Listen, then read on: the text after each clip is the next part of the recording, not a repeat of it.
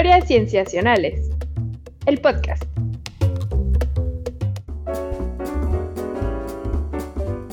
Bienvenidos a Historias Cienciacionales. Una vez más estamos grabando para ustedes para traerles noticias en ciencia que han llamado nuestra atención, que nos tienen cautivados, emocionados y queremos platicar con ustedes. Yo me llamo Víctor Hernández y estoy muy contento de saludar a mis amigos, comenzando por Sofía Flores. Hola, Sof. Hola, Vic, ¿cómo estás? Bien, gracias. ¿Tú, Sof?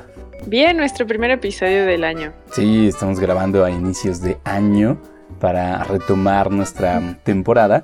Y también nos da mucho gusto saludar en este inicio de año a nuestro querido Rodrigo Pacheco. Hola, Pach. Hola, ¿qué tal? Sofía, Víctor. Me da mucho gusto poder escucharlos, platicar con ustedes y también eh, platicar con la audiencia de las nuevas noticias con las que empieza el año, que empieza muy interesante. Empieza muy interesante. Este es precisamente uno de esos episodios en el cual juntamos tres noticias, las platicamos aquí en corto pero antes de pasar a ellas, queremos agradecer a nuestros Patreons que desde patreon.com diagonal cienciacionales apoyan este proyecto. Si tú que nos estás escuchando estás con el interés de apoyarnos de esa manera, pues puedes precisamente acudir a patreon.com diagonal cienciacionales para enterarte de las maneras en las que también puedes hacerlo. Les agradecemos mucho y también te agradecemos a ti que estás escuchándonos. Habiendo dicho eso, queridos amigos, podemos pasar a nuestra primera noticia.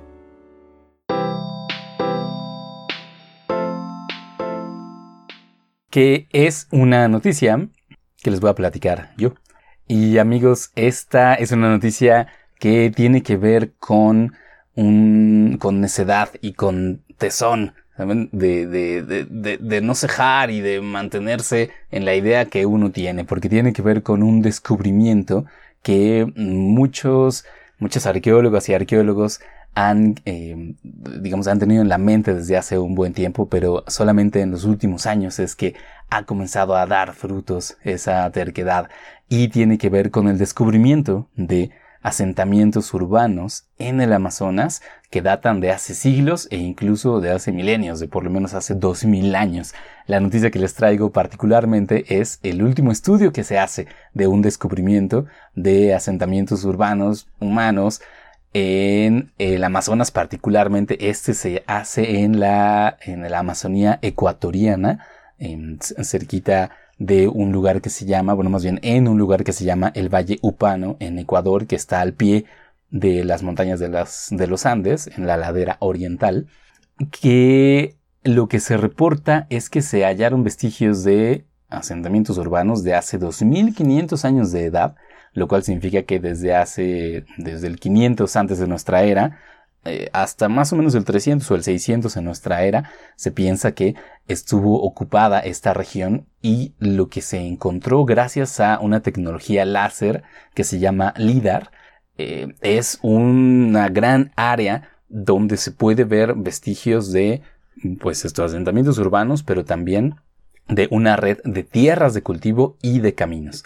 Es un área más o menos tan grande como de 300 kilómetros cuadrados que estamos pensando que la ciudad actual de Monterrey en México mide más o menos eso de, de área, 300 kilómetros cuadrados.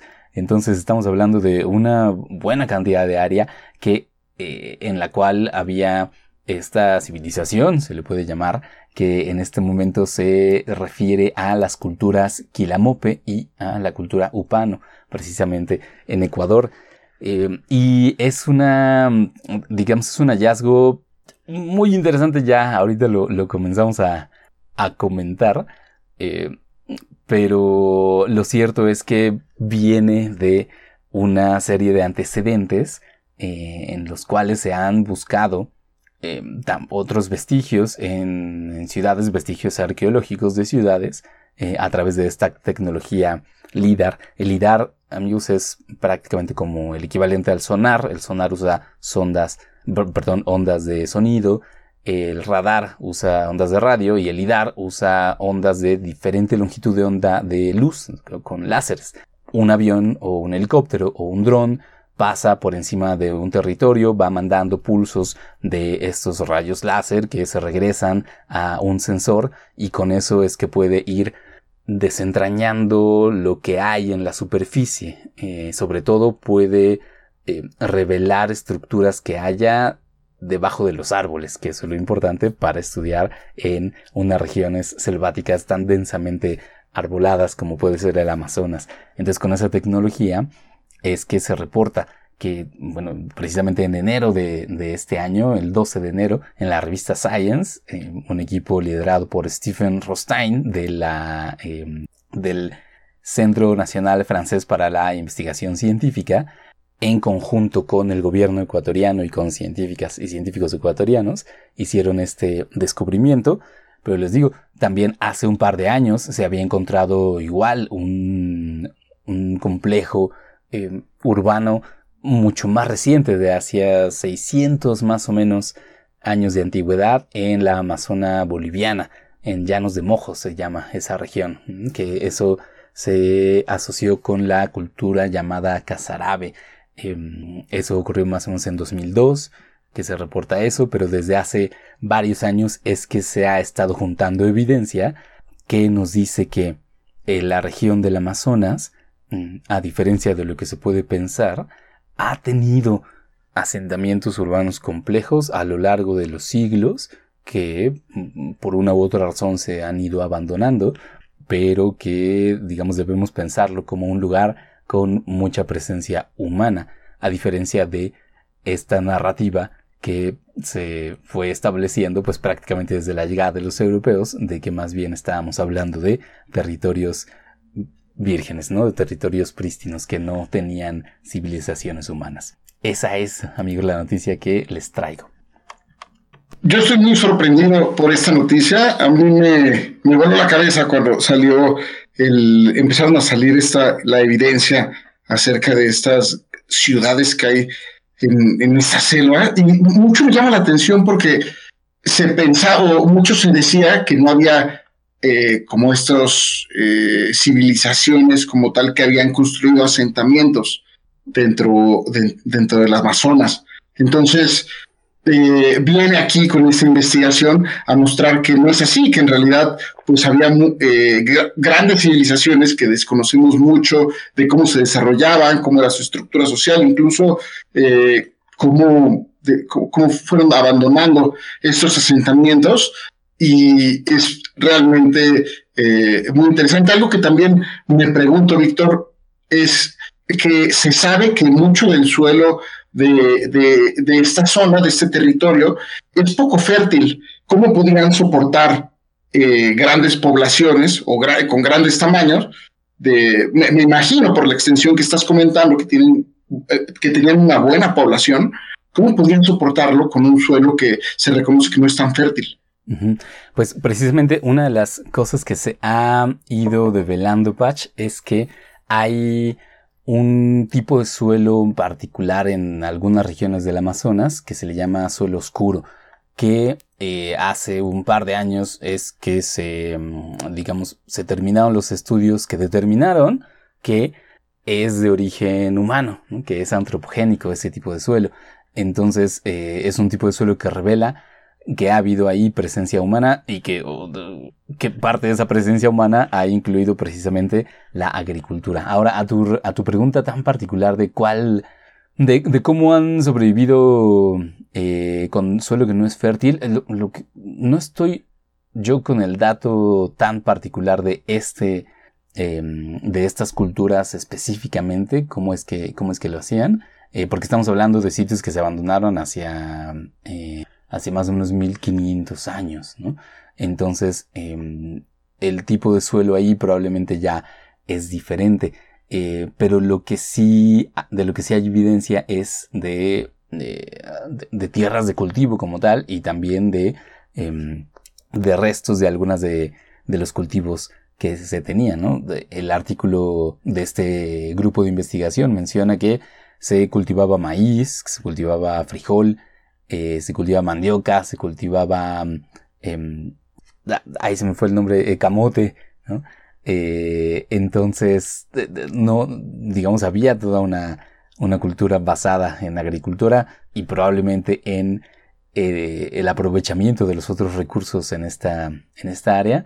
Eh, pero una cosa interesante también es que eh, lo que se menciona es que en varios, bueno, por lo menos en estos dos complejos de asentamientos que se han encontrado en los últimos años, tanto el boliviano como en el, como el ecuatoriano, eh, lo que se piensa es que esas regiones no estaban tan densamente arboladas como están ahora, ¿no? como es la selva en estos momentos, sino que eran algunas llanuras que se inundaban en algunos momentos del año.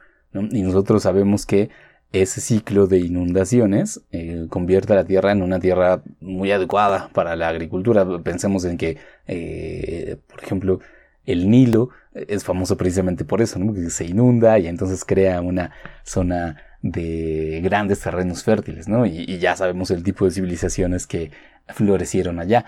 Así es que esto también es otra cosa que cambia la, la, imagen que tenemos de esa zona, ¿no? No es que fuera selva muy densa, sino, sino más bien llanuras inundables, mm, y eso probablemente es lo que permitía que se estableciera una sociedad basada en la agricultura.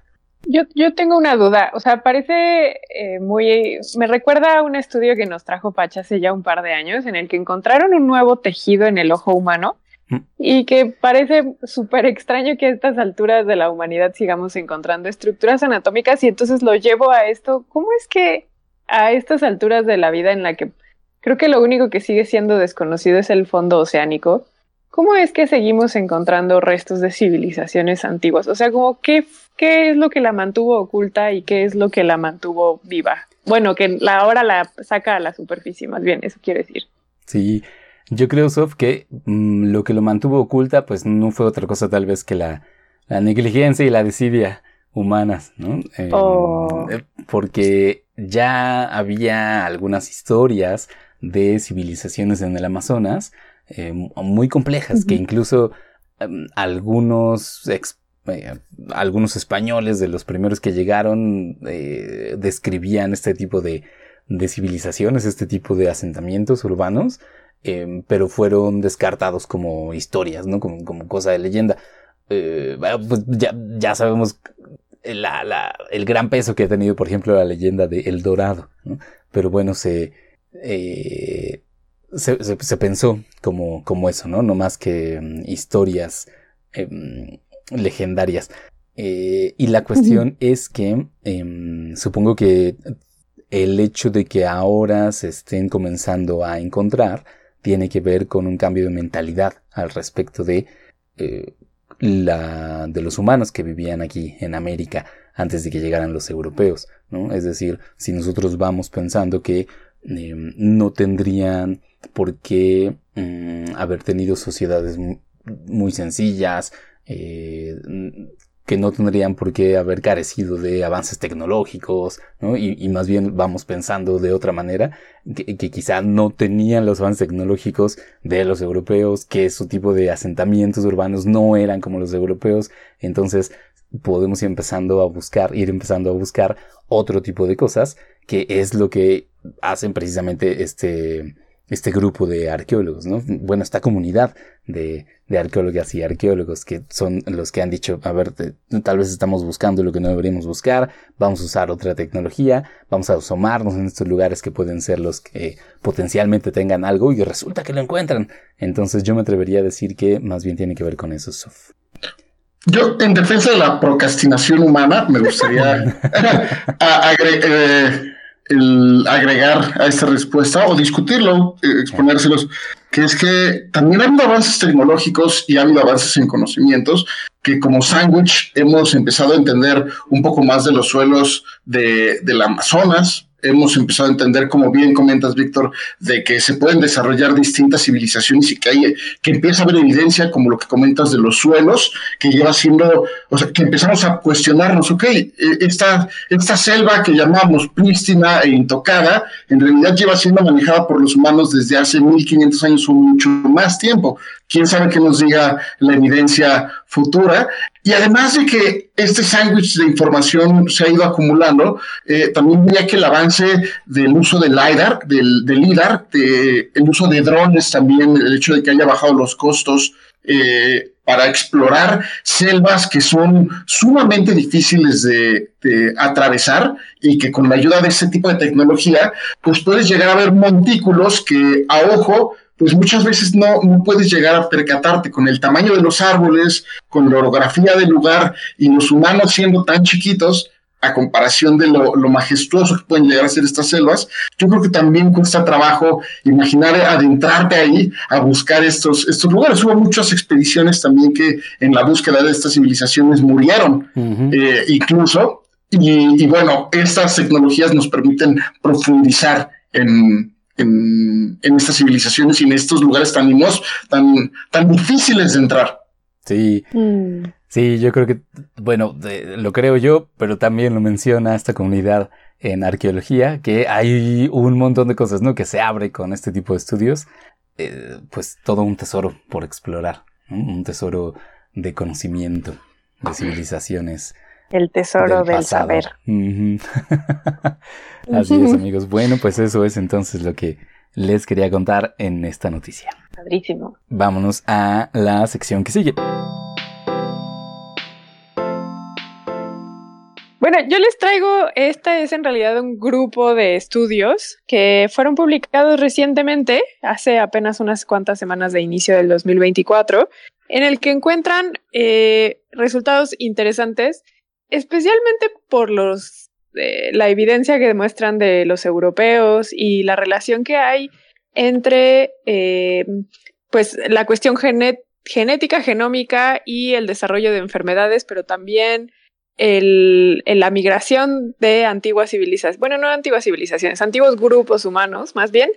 Entonces, ahí está triada de resultados que los relacionan, pero además hicieron un análisis de regiones genómicas que antes solamente se eh, centraban en cambios de nucleótidos y como les digo ahora ya se enfocaron en toda una sección específica del genoma y de ahí que también los resultados sean interesantes. Por supuesto, estos estudios abonan a que se sepa más del genoma de ancestría europea que de civilizaciones o de grupos humanos menos representados. Pero bueno, los resultados son interesantes y algunos de estos eh, artículos, les digo, es un grupo de cuatro papers, algunos de ellos son de acceso abierto y eh, están hechos también, o bueno, fueron desarrollados por grupos académicos de distintas partes del planeta, pero específicamente y mejor representados de Europa. Los cuatro papers se relacionan entre ellos por eh, los resultados que arrojan y, cómo, pues, un poco uno abona al otro y, yo creo que por eso publicaron cuatro, porque es demasiada información como para que solo vaya en una. Uno de los resultados interesantes que encontraron del análisis de miles de genomas, concretamente 1600 genomas antiguos, es que se puede eh, describir que las migraciones humanas en Europa ocurrieron en una oleada de tres bien identificadas. Eh, antes se pensaba que, bueno, eh, había pues sucedido de manera esporádica o que no, no había manera como de poder diferenciarlas bien, pero ahora logran identificar no únicamente a través de los años cuando se dan estas migraciones, sino que además también el tipo de comportamiento que tenían estas poblaciones humanas. Entonces, identifican tres grandes oleadas, la primera de cazadores recolectores, que venían de Asia y que eso sucedió hace 45 mil años. Identifican una segunda oleada que es de granjeros o de personas que ya cultivaban la tierra, que llegó del Medio Oriente hace 11 mil años. Y una tercera oleada que podría considerarse de pastores, que venía de igual del oeste de, de Asia, de Europa, el este de Europa, hace 5.000 años. Entonces, eh, les digo, identifican muy bien estas tres oleadas y además caracterizan a las... Eh, voy, a volver a usar la palabra características eh, fisonómicas de las personas, ¿no? Entonces, de hecho, dicen que también de estas oleadas, pues pueden explicar por qué, por ejemplo, en el sur de Europa son más propensos a la agricultura, a diferencia de los del norte que son más propensos a tener actitudes de pastoreo. Y también entonces lo asocian, como les decía, con características fisonómicas, pues que en el norte los europeos tienden a ser más altos y de piel más clara, a comparación de los del sur que tienden a ser de una estatura más baja y de una piel más oscura. Entonces, eh, lo que ellos dicen en este estudio o en esta serie de estudios es que se podría explicar, como les digo, no solamente los comportamientos que tienen con los animales o con eh, la tierra, el cultivo de la tierra, sino también características fisonómicas. Además de estas em, descripciones que hacen en estos estudios, también, como les dije al inicio, lo llevan a la salud humana. Algo que sucedió en la transición del eh, neolítico al bueno, la transición entre que se eh, cultivaba la tierra, el neolítico, a la edad de bronce, que es cuando ya se hace la, el manejo más eh, sistematizado de herramientas, es que pues hay una serie de comportamientos muy, muy marcados que, caracterizan a cada una de estas dos etapas, ¿no? Lo que les acabo de decir, la agricultura y la generación de herramientas. Se consideraba que el, cultivo de la tierra era una, eh, un comportamiento pues como muy determinante en lo que nos, nos conforma como humanos. El pasar de únicamente comer de lo que daba en los árboles y la tierra a producirla del trabajo constante y diario. Sin embargo, este paper, también uno de los cuatro papers o, esta serie de cuatro papers, lo que describen es que en realidad podría decirse que esta transición de lo neolítico a la era de bronce, a la edad de bronce, representó también un cambio súper significativo en términos de eh, el comportamiento humano asociado a la salud. Y en lo que encuentran es que en esta transición histórica, los humanos también convivían con muchos patógenos, mucho motivado por eh, que los grupos poblacionales aumentaron en cantidades, pero también porque los humanos convivieron cada vez más con animales, dado que eran pastores.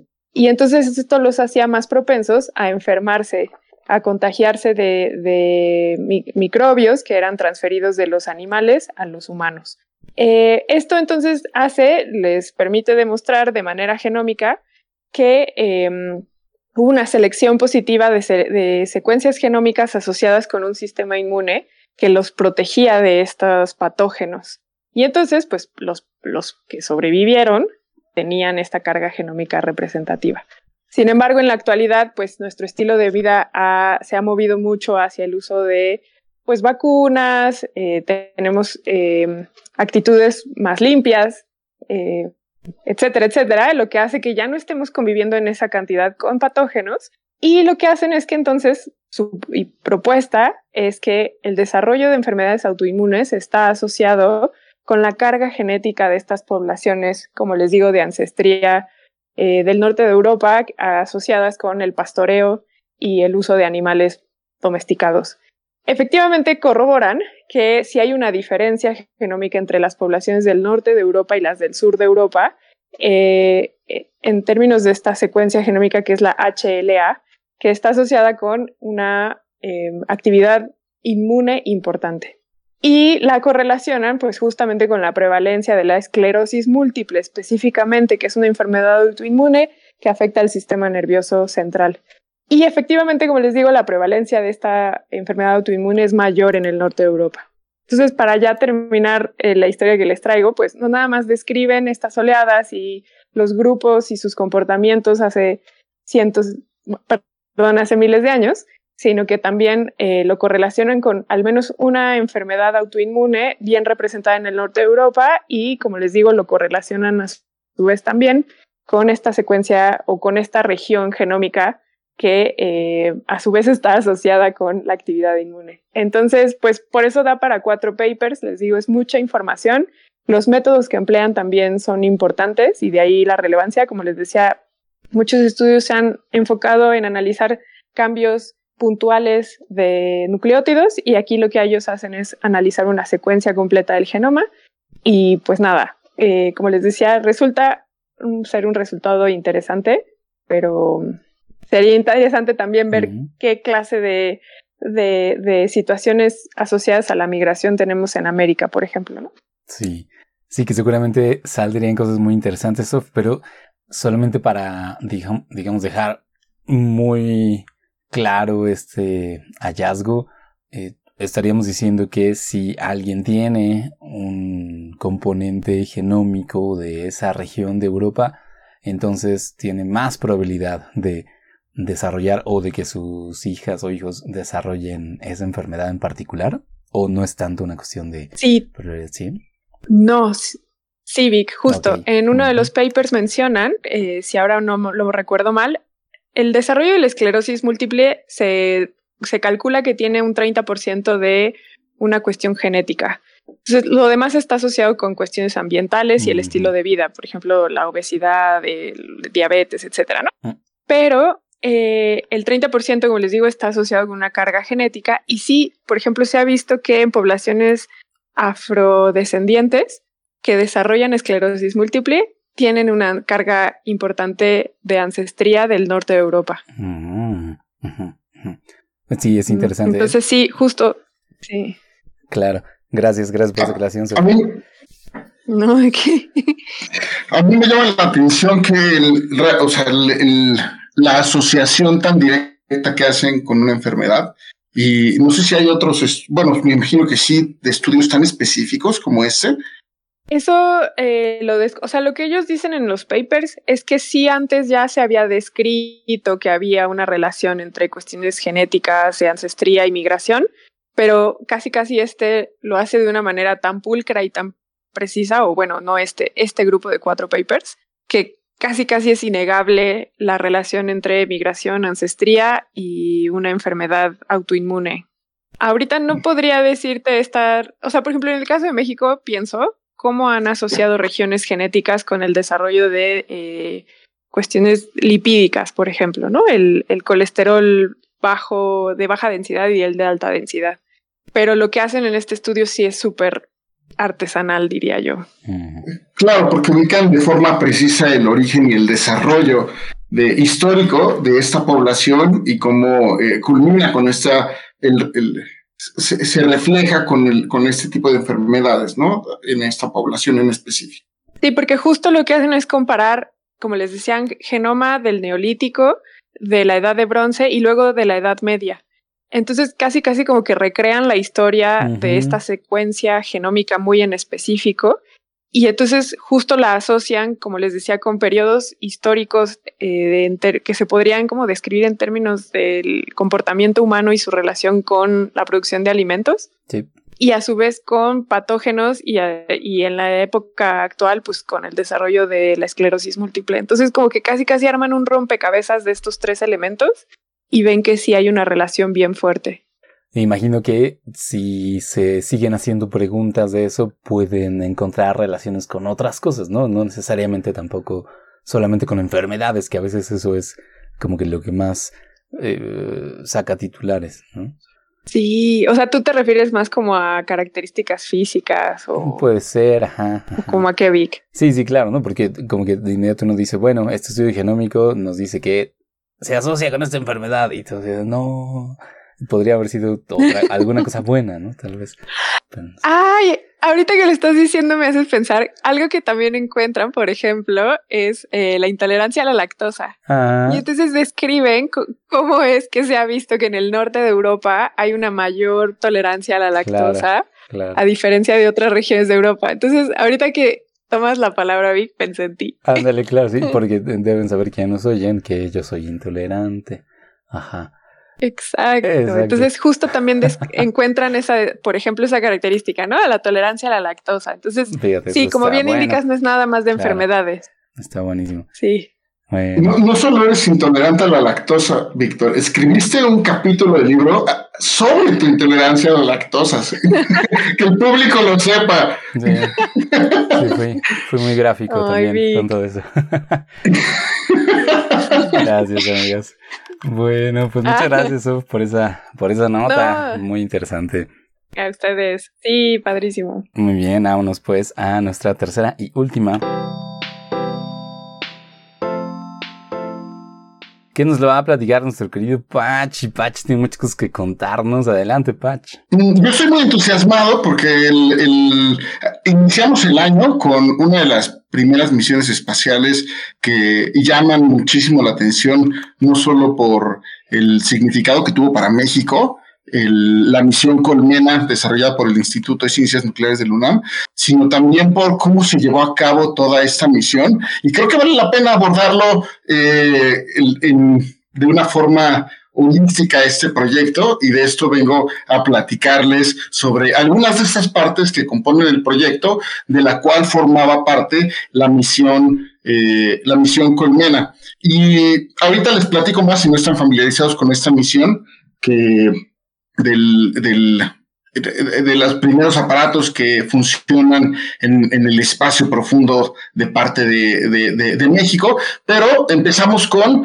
que esta misión estaba dirigida, eh, se está, está programada eh, como el primer alunizaje de un módulo estadounidense, porque parte desde ahí, desde el final del programa de Apolo, desde hace más de 50 años, es decir, desde el Apolo 17 en 1972. Y es que en esta ocasión eh, sale a la, bueno, se muestra como tal y es el, digamos, como los, la presentación ante la sociedad de United Launch Alliance eh, con su cohete Vulcan Center que es un modelo que nunca antes había volado y es desarrollado por esta empresa que les digo, que es una empresa conjunta entre Boeing, la empresa de aviones, la que construye aviones, y Lockheed Martin, que es esta empresa también famosa por, por que son contratistas militares de Estados Unidos y tienen estos eh, tienen robots muy que llaman muchísimo la atención. Entonces, si quieren ver algo de lo que hace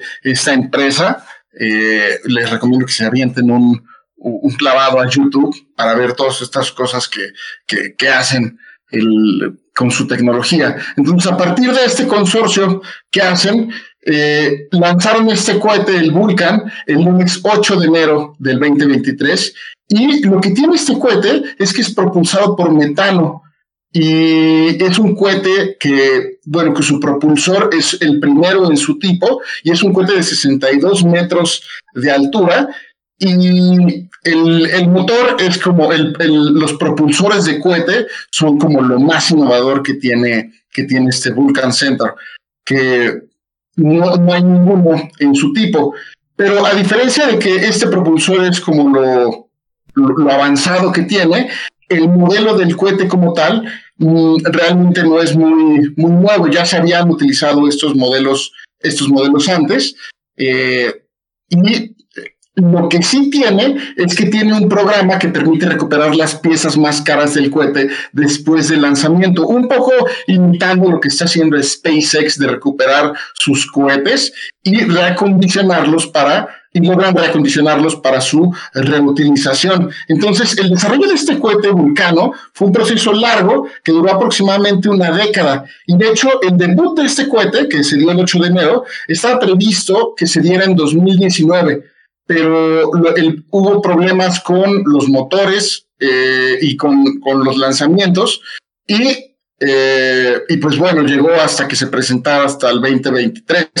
Y encima de este cohete, como debutó, tenía un módulo de aterrizaje lunar. La, esta misión estaba dirigida a la Luna y, eh, y tenía el módulo que se llamaba Peregrine, que viene de una empresa privada que se llama Astrobotic. Entonces tenemos dos empresas privadas, una que lanza el cohete, que es la United eh, Launch Alliance, y de pronto tenemos Astrobotic, que es una empresa que se ubica en Pittsburgh y se dedica a operar, eh, a construir y operar naves espaciales, módulos de aterrizaje y vehículos de exploradores eh, dirigidos para la exploración espacial y llaman a su oficina base, la base lunar que les digo que se encuentra en Pittsburgh, y es que la NASA les pidió por un contrato de 108 millones de dólares que desarrollaran este vehículo Peregrine para que fuera a bordo del, del, del, cohete vulcano.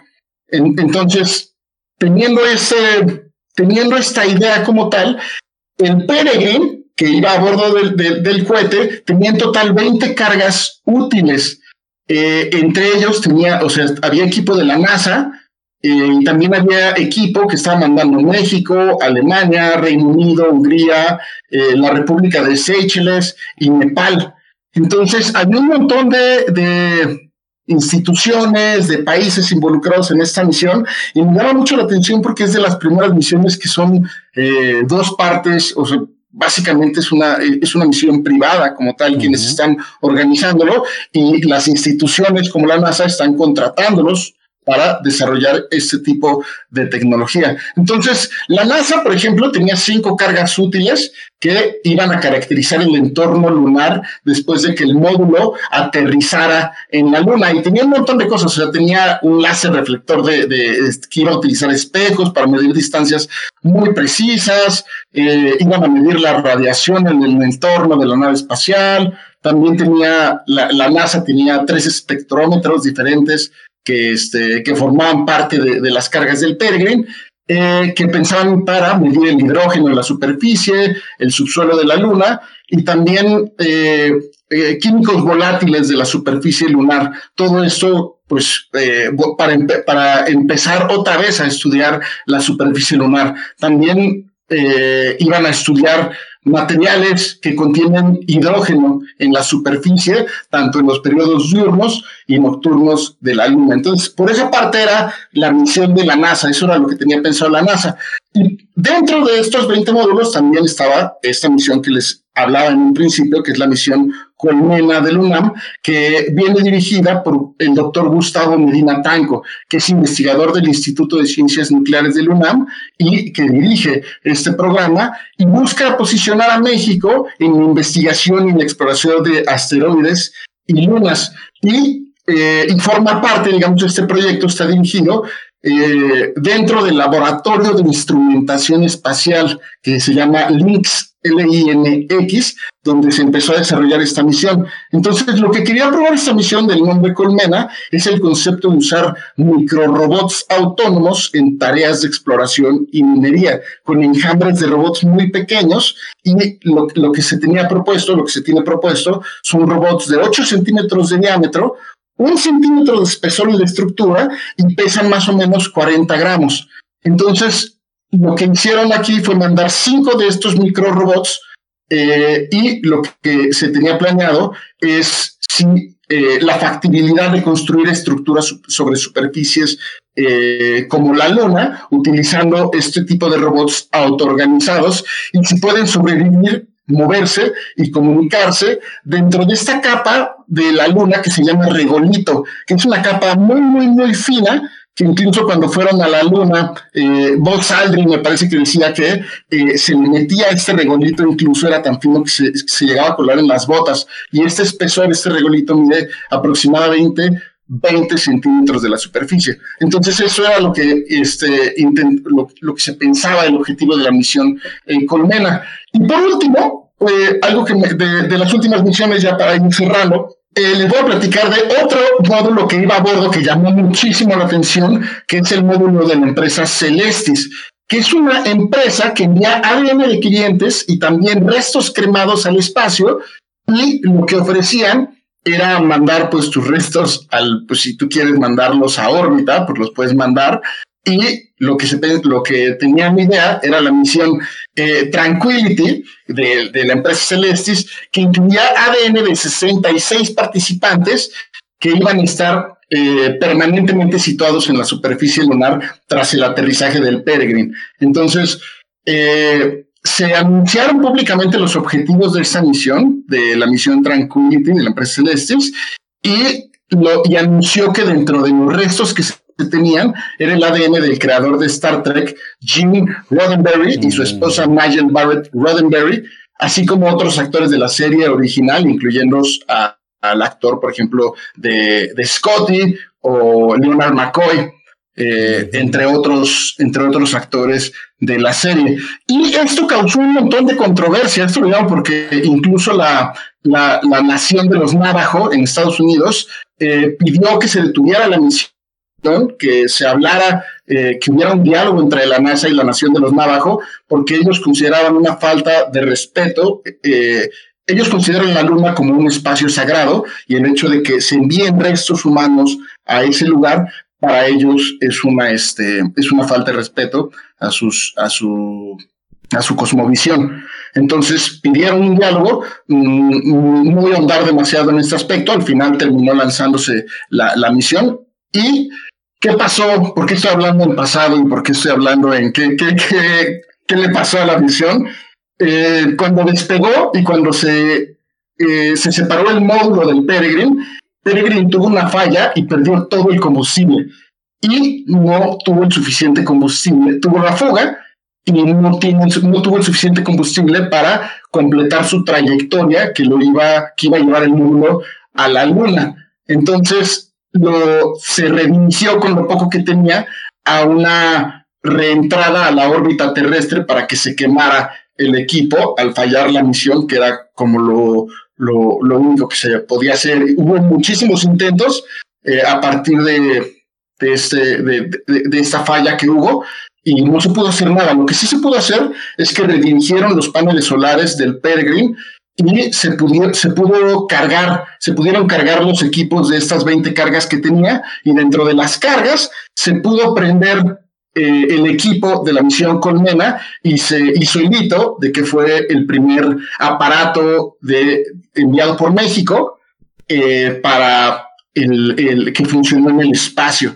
Entonces, este 2023 es la primera vez que México entra, eh, empieza a entrar a la carrera espacial y el 18 de enero entró a la atmósfera la, el módulo Peregrine de forma segura. Entonces, la quema de este módulo nos deja expectantes al próximo intento y pues después de 10 años de esta, de esta misión colmena de académicos, de 250 estudiantes, pues se celebró un montón en la UNAM y lo celebró un montón en el Instituto de Ciencias Nucleares, porque ustedes bien saben, a lo largo de Cienciacionales hemos, eh, hemos entendido que cuando se habla de la carrera espacial, cualquier error es un éxito.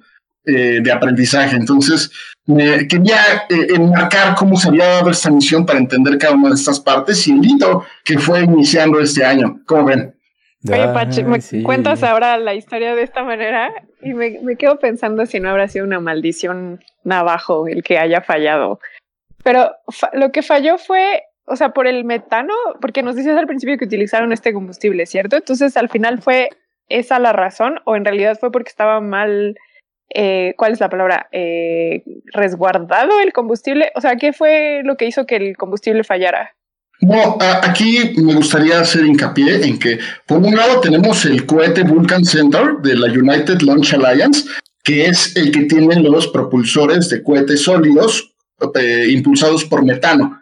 Ajá. Ese funcionó perfecto. Mandó al ah. módulo como tenía que mandarlo y fue un éxito de, estas personas, de esta empresa, tanto de, de, la United Launch Alliance. Un éxito.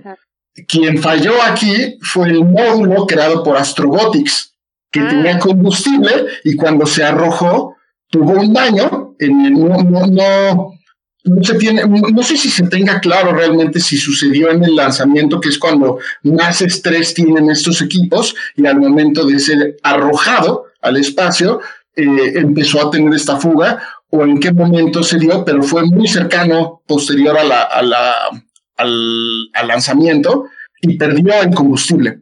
El, el módulo Peregrine de Astrobotics. Ya, ok. Es que a mí me habían contado un chisme, pero el que tú me cuentes la historia completa me lo contextualizo un poco más. O sea, lo que me contaron es que pasó un poco como el satélite este mexicano que enviaron de Kazajstán en la época de Felipe Calderón. Eh, que para los que nos escuchan en Latinoamérica estoy hablando de presidentes de México y de periodos presidenciales. O sea, estoy hablando de ese como que habrá sido como 16 años menos, probablemente. Como 10 años, puede ser. Sí, de 2006 bueno, el chiste es que. Ajá. Lo que sucede con estos temas aeroespaciales es que a veces los errores se detectan antes de los lanzamientos, pero resulta mucho más costoso no lanzarlo que lanzarlo sabiendo que ya hay una falla. Y de lo que me contaron a mí, no tengo ninguna evidencia y por eso lo quiero decir que solo es un chisme. Es que ya habían detectado que había una falla antes del lanzamiento, pero les salía mucho más caro no lanzarlo. Y entonces por eso decidieron lanzarlo incluso con la falla. Todo muy fuerte, pero fuentes, fuentes. les digo, es un rumor, pero eh, a, a mí eso fue lo que me dijeron. Entonces, pero bueno, con este tipo de historias, pues siempre hay chismes y cosas así, pero bueno.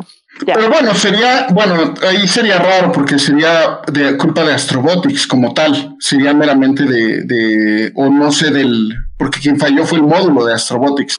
Entonces habría que ahí empezar a voltear a ver qué, fue lo que sucedió, porque de parte de las personas que estaban de los módulos, no sé si tuvieran tanto que ver con el, con el lanzamiento, la tecnología que se usaba dentro de, que funcionaba correctamente el Peregrine. Sí, no, no, no, no creo que tenga que ver con, como dices, de la, de, o sea, por ejemplo, en el caso específico del proyecto mexicano, no creo que ellos hayan fallado. O sea, de lo que yo sé es que algo tenía que ver con el combustible y de ahí mi pregunta de que no había yo entendido bien. No, al contrario, yo creo que eh, aprovechar para felicitar a este equipo de, mexicanos que fue, pues se consideraría un éxito su misión porque lograron su objetivo, que fue, fue prenderlos y empezar a probar su, su tecnología y, enhorabuena por ese equipo de investigadores. Sí, que al final, nada más ya para darle la voz a, a Vic, al final también García es Medina Tanco, perdón, iba a decir García Tanco. Medina Tanco creo que es chileno o argentino, entonces al final también resulta ser un hito latinoamericano.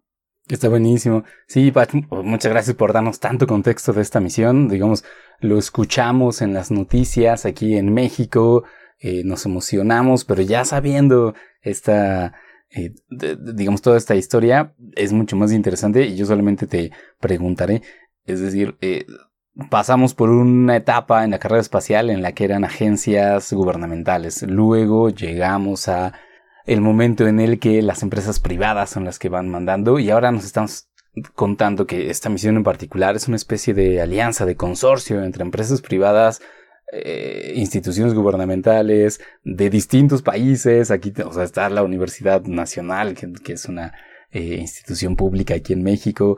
Entonces parece que suena un momento distinto, ¿no? Una etapa distinta en la exploración espacial. ¿Qué piensas tú, Pacha? No, definitivamente. A mí me suena que ya estamos, eh, empieza verdaderamente una nueva etapa porque tenemos ya dos contrincantes que em, permiten el acceso a, este, a esta nueva arena. Y el hecho de que como ya nos lo han contado algunas eh, personas que hemos invitado aquí a Cienciacionales, pues nos comentan que también la carrera espacial del futuro empieza a ser modular, mientras que unas empresas empiezan a dedicarse a los lanzamientos, otras empresas empiezan a enfocar en módulos satelitales o en laboratorios eh, espaciales o incluso robots, microrobots, como lo está haciendo ahora la UNAM. Y creo que encontrar que cada uno de estos países, instituciones, empieza a encontrar su nicho de la tecnología que puede aprovechar, yo creo que empieza a ser la, este, una mina de la cual quien llegue primero y quien desarrolle mejor la tecnología, porque hemos de acordarnos que los logros que ha hecho la NASA y Estados Unidos son de Estados Unidos y no se comparten. Eh, y cada una de estas empresas, cada instituciones hace sus propios logros y es empezar a echar de lleno la carrera porque es accesible para muchas más naciones. Sí, claro. Buenísimo, Pach. Muchas, muchas gracias por contarnos todo esto. ¿Alguna idea final que quieras decir al respecto de la historia? ¡Feliz año! Ah. Aquí se escucha. Fantástico. Muy bien. Oigan, pues con eso entonces tenemos nuestra tercera noticia. ¿Qué notición? Y con ello cerramos este episodio, amigos, de Historias Cienciacionales, el primero que grabamos en 2024, que también es la recta final de nuestra temporada, de nuestra cuarta temporada. Ya les estaremos contando qué es lo que va pasando en este final, pero por lo pronto nos da un enorme gusto haber vuelto a grabar. Les agradecemos mucho porque nos estén escuchando y saben que nos pueden contactar en nuestras redes sociales y distintos métodos de contacto que tenemos. Que, ¿Cuáles son, Sof? Estamos en Facebook como arroba historias cienciacionales, en Instagram y en Twitter como arroba cienciacionales y nos pueden encontrar por un, o bueno, no, más bien, nos pueden contactar vía correo electrónico en historiascienciacionales arroba gmail.com. De manera personal también nos pueden contactar. ¿A ti cómo te encuentran, Vic? Como arroba Víctor Rogelio, a ti, Pach. A mí como Pacheco VV. A ti, Sof. A mí me encuentran como arroba soflofu. Y pues con ello entonces cerramos este episodio. Muchas gracias. Hasta pronto.